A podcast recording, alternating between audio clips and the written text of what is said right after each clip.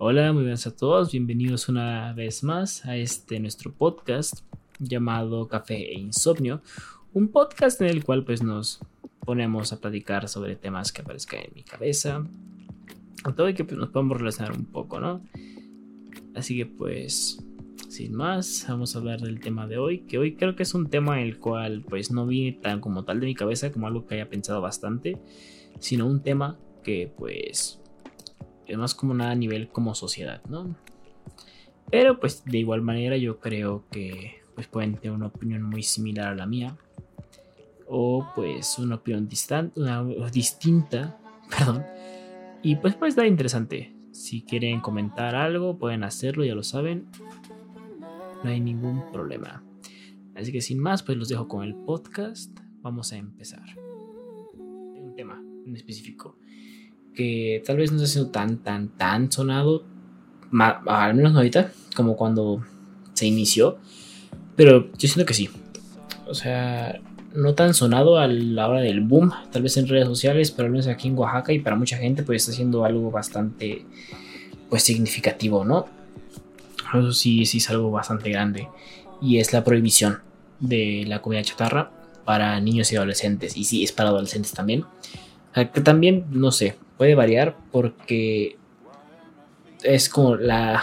Se prohíbe la venta para niños, pero luego es para menores de edad y luego es para niños y adolescentes. Y es ahí donde yo no comprendo, porque si es para menores de edad, abarca todas las edades que sean menores a los 18 años, que es la legalidad aquí en México. Y lo estaba discutiendo con los amigos hace un rato, hace unas horas. Y sí se nos hace como un poco raro, ¿no? O sea, que una persona de 17 años, 16, no pueda, o sea, lo crean incapaz de tomar sus decisiones y decir, ok, no puedo comprar esto. Ahí se me hace injusto. Porque, porque hasta los 18 años vas a poder comprar ciertos alimentos. Yo siento que sí tendría que haber una regularización, una regulación entre las edades. O sea, un niño sí no debería poder comprarlas. Pero de irnos a los extremos de que sea por mayoría de edad. yo, yo, yo viéndolo, yo, yo no tengo problema, yo tengo 20 años. Y es como, me, la, me, suda, yo no tengo problema, yo puedo comprarlas. Pero, pues si hubieran hecho eso cuando tenía 15, que desde los 14, 15, 16, 17 años, yo estaría pues enojado, ¿no? Como, ¿por qué no me puedo comprar un refresco? ¿Por qué no me puedo comprar unas cochinas abritas? Pero además, pues ahorita hay como unos, a los que son de Oaxaca, pues tal vez no lo sepan, ¿no? Y no lo vean tanto, o algunos de Oaxaca incluso tal vez no lo vean. Pero hay tiendas que realmente tienen, tienen pancartas, o sea, tienen pues como mmm, lonas en las que explican el por qué no se debe hacer esto, ¿no? Que un millón de tiendas, que cinco millones de tiendas este, perderán empleos, y, y, yo entiendo eso, entiendo esa preocupación, es algo, esa prohibición afecta bastante, es un, es un número de, pues de clientes que se van a perder muy grande, es enorme. Pero su, su digamos, su lema, lo que al final es no a la prohibición, pero sí a la educación. Algo así, estoy parafraseando, ¿eh? Tampoco la puedo dar de, de, que me la sé en este momento. Hace un poco, hace un momento lo estaba leyendo. Y es algo así, como en vez de la prohibición es mejor la educación. Y estoy completamente de acuerdo. Pero si se llegó a la prohibición es porque no existía una educación. Así que no puede haber, no se hubiera llegado a este extremo, pues es un extremo, o sea, llegar a decir, vamos a prohibir la venta de comida chatarra. Si hubiera existido una educación antes. Y o sea, yo, no puedo decir que yo de niño no comía chucherías, yo comía demasiadas chucherías. O sea, tampoco era como que tuviera el dinero, ¿no? Todo el tiempo para irme a comprar todos los días, lo que, lo que sea, pero, pero por ejemplo, o sea, sin irnos más lejos, estaba buscando, acá está. No, no, obviamente no estos. Pero, pero por ejemplo, estas cosas, o sea, ¿quién, no conoce estas cosas? Son tazos. Son tazos. yo recuerdo la época, eh, eh, pues esos tazos están todos feos. Pero, pero la época en la que los tazos realmente llamaban la atención. ¿Cuántas papas no comprabas para, que, para tener más tazos? O si te los ganaban todos, ¿a qué ibas? A comprar más papas. Había gente que si era media pendeja y, que tiraba sus papas. O nada más sacaba el tazo. Yo, no, yo sí que comía las papas. Y pues hay un montón de gente que también lo hacía. Pero, pues ahí era un montón de consumo realmente de las sabritas. E incluso después sacaron en galletas, incluso en las rocaletas, en todo de atazos. Y pues eso era un consumo grande de, pues de todo esto. Así que yo siento que pues si era, era muy fácil, ¿no? el decir, pues ya ten, toma dinero, compra lo que tú quieras. Y hay una facilidad. Y hay gente que alega de que los niños no van a tener infancia. Pues sí, yo estoy de acuerdo con ello. O sea, qué feo vivir como, como niño y no poder comer dulces, no poder hacer esto. Eso sí lo veo, lo, veo mal. Pero es lo que digo, si no hay educación, se llega a los extremos de la prohibición. Y, yo, estoy, estoy, a favor, o sea, estoy, estoy a favor de la gente que, alega que no se apruebe porque pues de eso viven. Yo lo entiendo y, y, los apoyo y siento mucho lo que, lo que le puede pasar a sus negocios, a sus familias, eso lo siento muchísimo. Pero pues es una realidad que hay niños que sus papás como ya cállate, ten, ten, dinero, vete a comprar lo que tú quieras. O ya ten, pum, y te compro esto y te compro aquello y te compro esto. Y realmente hay, hay mamás, hay papás que le echan la culpa a los productos de engordar a sus hijos. Es como, no, no, ahí está la diferencia. Los productos sí engordan, claro que engordan. Pero el producto no te está diciendo, cómprame, cómeme en exceso ahí es donde las empresas se van a justificar. Y, es que no hay justificante realmente, porque pues nadie te obliga a consumirlo, pero si como papá tú sabes que eso puede, si lo come, si un niño se toma una Coca-Cola entera de 600, allá consume el azúcar que pues su cuerpo soporta, incluso un poco más, pero es que no es nada más la coca, es una coca, es un gansito, es una, son unas papas, una paleta, es tal pues como papá tú se lo estás dando, tú lo estás engordando. Y no digo que los papás no tengan que darle comida chatarra a los niños, claro que pueden dárselas.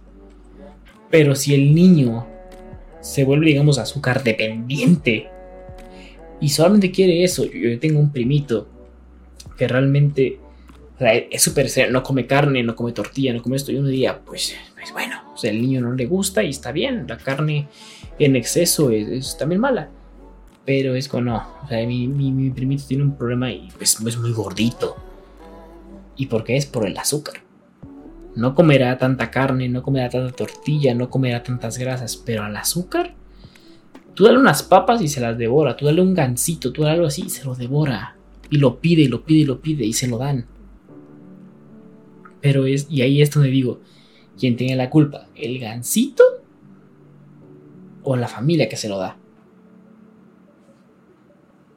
ahí es donde está la falta de educación. O sea, ese niño puede ser un perfecto cliente para las tiendas. Pero entonces, eso es lo que van. O sea, sí eduquen a sus hijos, sí, para que no lleguen las previsiones. Pero si ya no se hizo, pues eso llegó a este extremo. Yo estoy de acuerdo en que, se, en que sí, se prohíba la venta a menores. Claro que sí, porque es necesario. Pero no que sea la mayoría de edad. Siento que tiene que haber un rango en que casi casi antes de los 13 años, de plano no. Ahí sí no. ¿Por qué? Porque es un rango en el que sigues en primaria, básicamente. Estás en la secundaria. Y ahí sí, la broma es la de, no, es que los papás ya no van a poder mandar a sus niños por la coca. Pues no, ya van a tener que ir ellos. Y tal vez ese, mínimo de, es que ya me da flojera salir pues sí está reduciendo el consumo y pues la ingesta de azúcar de la Coca-Cola. Así que creo que pues sí puede ayudar. Y también, o sea, es como un paréntesis, ¿no? Todo esto es, sí es a nivel pues ya más grande, ¿no? Lo de las campañas de quitar lo llamativo. Coca-Cola son unos genios. O sea, ¿a quién no le gustan las latas? Y las nuevas botellas de Coca-Cola con colores sobrios y todo. Pero hablaba con unos amigos o sea, y realmente sí ya se ve como un producto más elegante, más de lujo. Ya no se ve como una golosina. Y ahí es donde también está el, el toque, ¿no? Ya no se ve como una golosina, ya se ve como una bebida. Ya sí se puede reducir el consumo un poco. Porque los niños asocian el rojo con algo pues llamativo, lo quiero, se ve, se ve normal, es un refresco.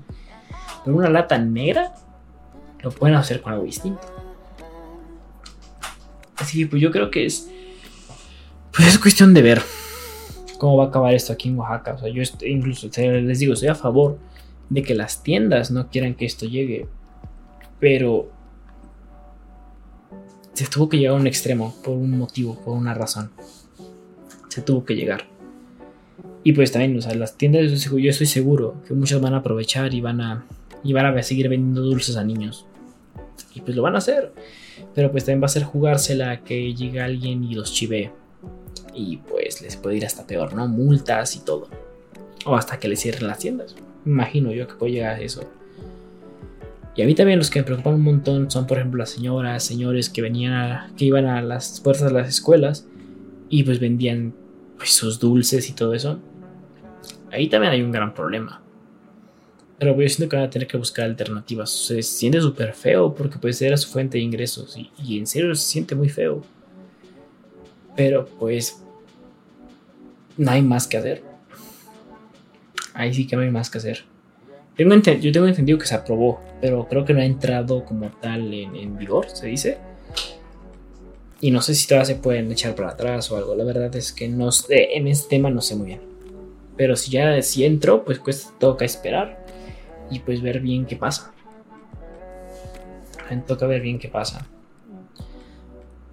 Pero pues bueno, yo, como les digo, ya con, pues, con 20 años pues ya no te preocupa tanto, pues, pero pero pues va a ser duro ver cada vez que tiendas cierren y todo eso. Porque pues es eso, hay que ver. lo que toca es ver qué es lo que sucede. Y pues bueno, vamos a ir dejando el video por acá. Y como les dije, este video tal vez no es tanto una, algo con lo que se puedan relacionar conmigo, o sea, como las normales pláticas conmigo mismo de insomnio. Pero sí pueden decirme qué opinan de todo esto. Son de Oaxaca, ¿qué opinan de ello? Y si son de fuera, también, ¿qué opinan? Estaría muy bien que me comentaran todo esto. ¿Qué, qué, cómo ven? ¿Cómo ven esto de la prohibición? ¿Lo ven mal? ¿Lo ven bien? ¿Lo ven eh? O lo que yo, es como, está muy mal por lo de las familias que pueden perder sus empleos y las tiendas que pueden llegar a cerrar. Y la gente que, pues, su estabilidad depende de ello. Y bien, porque pues es una realidad que los niños necesitan dejar de consumir tanta azúcar.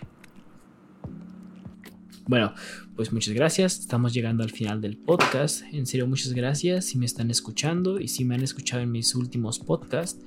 En serio, se agradece muchísimo. Antes de irme, quiero recordarles que hay un canal de YouTube llamado Caxolano, en el cual estamos tocando los mismos temas de, estos podcasts, nada más que con video. O sea, este podcast es grabado en formato de video y también pues con voz para, para el podcast. Y pues está haciendo así. Si quieren ver mi cara, si quieren ver pues imagen, pueden buscarlo en el canal. O también, pues, si les gusta el formato de podcast, en YouTube está el canal de Café Insomnio, el cual pues estamos subiendo los mismos podcasts ahí. Si no quieren escucharlo en Anchor o Apple Podcasts, Spotify, donde me estén escuchando. Si no quieren hacerlo ahí, pueden hacerlo también en YouTube.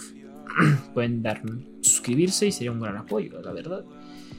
Pero pues como saben, en YouTube se van a tocar ciertos temas, los mismos de acá, del podcast, pero aquí en el podcast se van a tocar temas que en YouTube no. Pero de igual manera, en YouTube se va a ver diferentes proyectos más alejados de pues de estas pláticas de insomnio, ahí va a haber otro tipo de proyectos, tipo cortometrajes, hay ciertas ciertos detallitos extras que pues estaría bien que, que visitaran en el canal.